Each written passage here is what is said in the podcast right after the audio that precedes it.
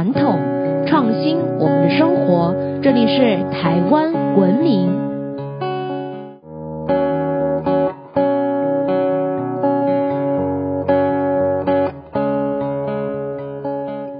各位听众朋友们，大家好，欢迎收听台湾文明，我是爱台湾民俗化的新著名甜甜。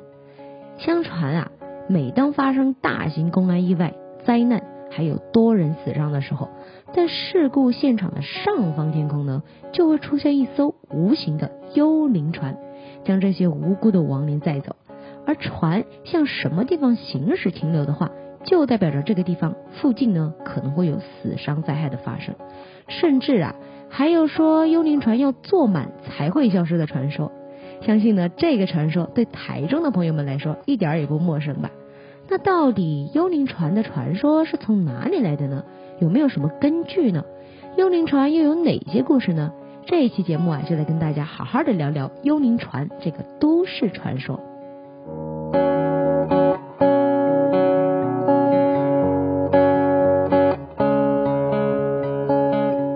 一九九五年二月，位于台中市区的一间西餐厅发生了大火，造成了六十四人丧命的惨案。这家餐厅呢，不仅有各式的餐点，现场呢也时不时的会有歌手驻唱，可以说是当时台中人约会的首选之地。没有想到呢，业者啊私自的把二楼改成了 KTV，没有规划逃生路线呢，也没有透过消防安检。导致后来火灾发生的时候一发不可收拾，造成了六十四人葬身火窟的悲剧。而幽灵船的传说呢，就是在这个时候出现的。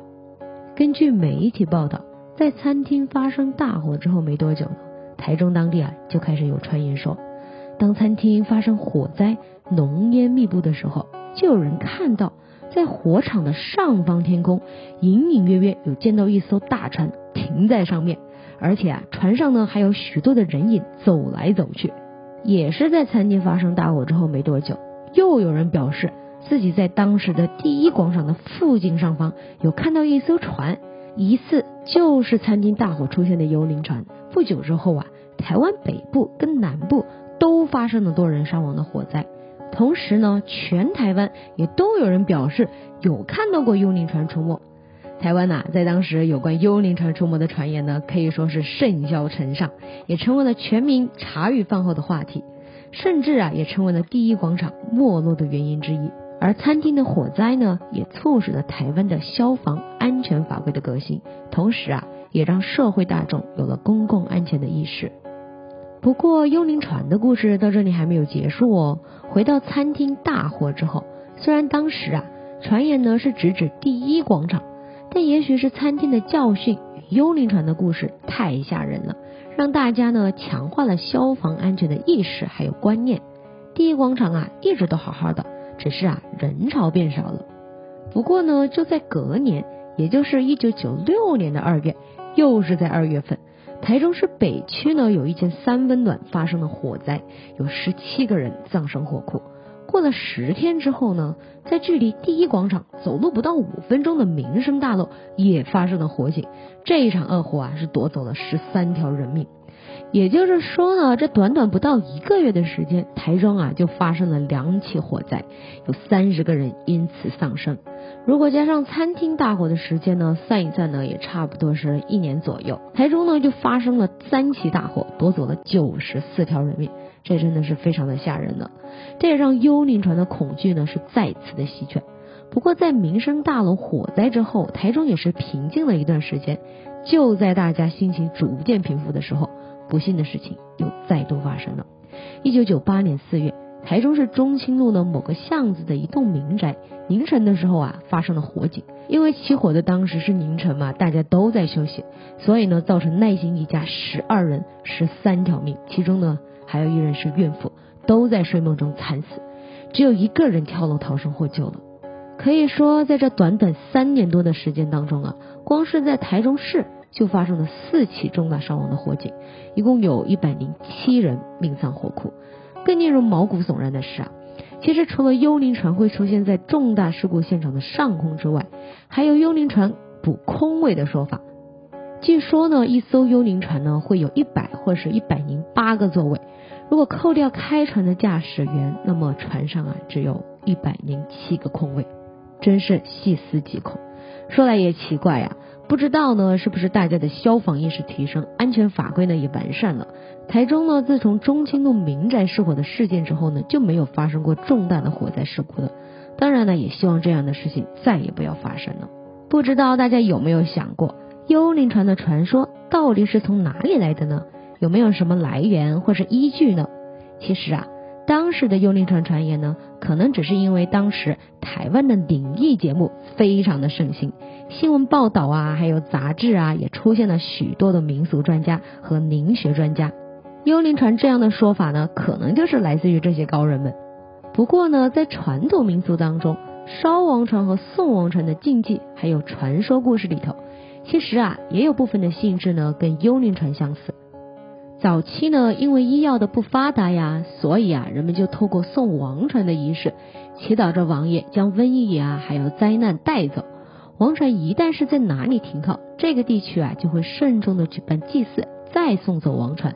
可见王船呢，不但是王爷代天巡狩的主要交通工具，还要负责带走王爷这一路收押的所有的坏东西。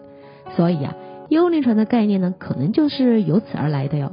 不过从信仰的角度来看，比起幽灵船，王船呢是由神明所主持的，不但庇佑了人间，也带走了灾祸，自然呢是跟幽灵船不同的。其实，在民间呢还流传着有人被王船带走的故事，也就是俗称的彩船。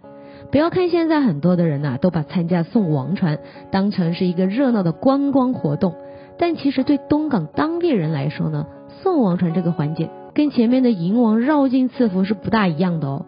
送王船呢是生人回避，闲人勿进，并且啊充满了很多的禁忌的仪式。其实呢，很多老一辈都知道，送王船的时间会特地的选在凌晨，就是为了要避免被太多的人看到，以免有人刚好运气不好犯冲啊，不小心招惹了什么。而且呀，送王的时候呢，王船行经之路，当地人呢一定会紧闭门窗，生怕是惹上了不必要的麻烦。最后呢，等王船就位，火光燃起上了，这时候啊，工作人员就会头也不回的离开。就有当地资深的交办人员表示，送王的时候呢，王船一旦扬起风帆，就要立刻的脱下一身的交办行头，头也不回的跑回家。据说这样呢，是为了避免自己被王船带走。烧王船之后呢，在当地啊，还有锣鼓八音不再响起的禁忌。